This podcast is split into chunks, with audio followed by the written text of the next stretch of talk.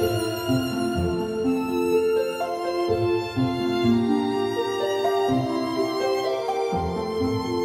各位听众好，欢迎收听《优活谈心事》，我是炳华。今天很高兴邀请到我的好朋友大树教练，欢迎大树教练。是的，炳华你好，我记得你每次介绍我时候都要讲说，以前我在中国大陆两千五百场，怎么今天没有讲？哦，今天没讲啊哦。我今天是有特别想问你在大陆的状况，所以我先不讲嘛。OK，了解，哦了，解对不对？好，我要先先问一下大树教练，呃，在你上课的时候，你会不会很不喜欢人家迟到，很很很痛恨？虽然我不喜欢，但是我也经常犯这个错。哦，这样子啊，我以为你都不会迟到的，呃你在我心目中。在以前不懂事的时候，经常犯这个错。那当然，现在因为当一个老师嘛，当个教教育别人的人，别人也一直用这个高标准看你。哎，教练，你教我们要准时，你自己总是迟到，这样这样子怎么会有说服力？所以说，渐渐的我们也懂得自我要求。像现在这种情况是比较少了，但以前经常犯这样的错。对，迟到这样的现象其实不是很讨人喜欢，对不对？我们的主题嘛，是围绕在如何建立信任感。对，那么准时这件事情跟信任感有非常微妙的关系，看起来那么直接的关系，好像不是那么的立竿见影，但它真的就会很微妙。那我先跟炳华呢，先大概聊聊说，普遍现在大家对迟到呢是觉得它是一个普遍性的问题，就说哎呀，迟到很正常。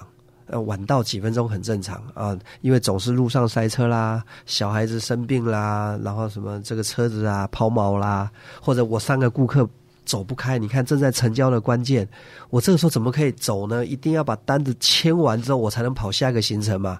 所以我经常会听，我这都是我听到别人跟我讲他为什么不能准时的理由，就说啊，我在这个顾客这边耽误了，不好意思啊，要不然就说哎呦不好意思，我出门晚了，路上交通路况有问题。那么这个世界是这样的世界，就是你只要有理由有借口，大家说好了，因为我们也遇过这样的事情。只要不要让我等太久，基本上这些借口还能够接受了，对不对？那我现在就要讲到说，呃，我们不知不觉当中啊，我们已经接受了这个世界各式各样的理由跟借口，来降低我们的标准。所以我以前在中国大陆有一些经验值，那这个经验值呢，刚好可以很贴切的来形容说，这个整体标准在降，我们感觉不出来。大家都知道台湾呢是个海岛。那么当然还有很多其他国家也是类似像这个海岛型的国家啊，这个海岛呢，这个它每年几公分几公分向下沉，在岛上的居民是感觉不出来的。嗯这个炳华应该能理解吧？对，我觉得整个大环境是这样，就整个大家的标准在降低，可是大家是感觉不出来的。那么举个例子来说，呃，我在中国大陆的这段期间呢，我就发觉到很多时候呢。你会发觉到，就是你会讶异于，就是因为当时我是拿着这个台湾的一些标准啊，好去那里，我会发现到别人说的话，我很认真听，我就觉得，哎，他好认真哦，他说的话，我我我好认真去记。后来发现一对照，发现到他说的话其实是打很多折的，就是他其实并不是他想，就是就有点类似要夸大广告那样子。哦，这久而久之之后，我就会开始降低标准了。我就觉得哦，他讲这么多，嗯嗯，那我大概信六成七成左右就可以了，或类似像这样的，哦或者是你自己你想要在一个环境当中，你就想要高标准高标准，可是大家都觉得你太认真，你太认真了。你渐渐你就觉得算了吧，我我还是符合一下大家的标准，不然就变成曲高和寡，这不合群嘛。所以我是觉得说，还好我有意识到啦，所以这也是为什么想说，哎，还是回来台湾好了，因为回来台湾我可以再拉拉标准，是这个样子。所以呢，从这个角度来看这个迟到现象，我不知道听众朋友和炳华有没有了解，这是一个整体性、嗯大家普遍性的问题，它不是单一的一个问题。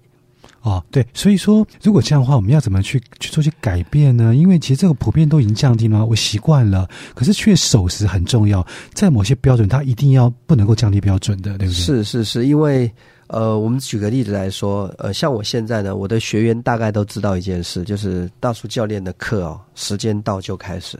他不会去等迟到的人。我从以前办公益演讲就是这个标准，时间到就开始，因为理由很简单，我们不可以让迟到的人去惩罚准时到的人。对，因为对准时到的人是不公平的。你跟我说九点钟开始，我九点钟就到了，早上九点钟，结果有人九点半才来。如果我为了他，为了那些晚到的，我等到九点半才开始，那就是惩罚准时到的人啊。那么一次两次之后，准时到的人就觉得我没有必要准时到啊，反正说九点也是九点半才开始嘛。所以它就变成一个恶性循环。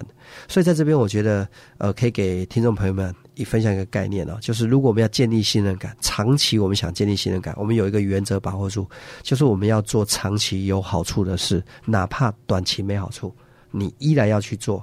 就如同开始，好比说我一场活动，我是五十个人，九点钟的时候之后来十个人。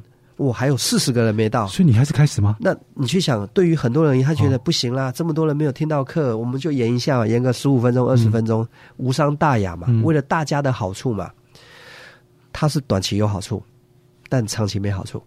长期大家习惯，反正上课不准时嘛。对，对，所以我才说，这时候我们就要把它反过来，我们要做长期有好处的事，哪怕短期没好处。所以我九点钟就得开始，虽然说还有四十个人没有到。可是那十个人，他会觉得你对我有足够的尊重，因为你看我准时到，你准时开始，所以这样就变成良性循环。虽然一一开始感觉我好像挺吃亏的，因为你还你看你还有四十个人没有进来课堂，你怎么就开始了？可是所有只要他一进到课堂，发现到我已经开始在讲课了，他都能意识到是我迟到了，是我的问题。可是我们去想哦。当我们九点十五分的还没开始，九点二十分没开始，他本来迟到的人，他内心是有点，哎呀，真不好意思，迟到了，迟到。一看，嗯，还没开始，就一种，啊，还好嘛，你看嘛，所以准时到也没必要嘛。他有一个正当理由了啊，所以就变成恶性循环。那你去想这个事情，如果接二连三的发生，接下来你的活动，你的学员就认为不用准时到，反正讲师也不会准时开始。你看长期下来对你有什么好处？没有，没有好处。所以我觉得要建立信任感，我们真的要有个概念啊，你能不能熬得住？短期没有好处，可是你长期你会得到好处。就像我们那些商人，他做着一分钱一分货，童叟无欺，货真价实。一开始会做的很辛苦啊，因为别人可能都偷工减料、偷鸡摸狗啊，花而不实、哗众取宠。哎，别人都生意非常好，你很辛苦啊。可是他在做的是短期有好处的事，长期没好处。你在做的是短期没好处。长期有好处，各位听众有没有被我搞混了？关键词：长期有好处的事一定要做，要做，就是这样子。所以守时这个标准不能不能够降低，它是长期有好有好处的。是的，是的，对。所以基本上，哎，大陆跟台湾有没有不一样？一样是很守时吗？刚刚提过。我觉得该有概念的人，他就会有概念哦。但整体环境有有时候你会发现到，其实大家还是就觉得，反正迟到了那么多，不差我一个。其实我是觉得，我们如果要长期建立信任感了，真的一定要去做。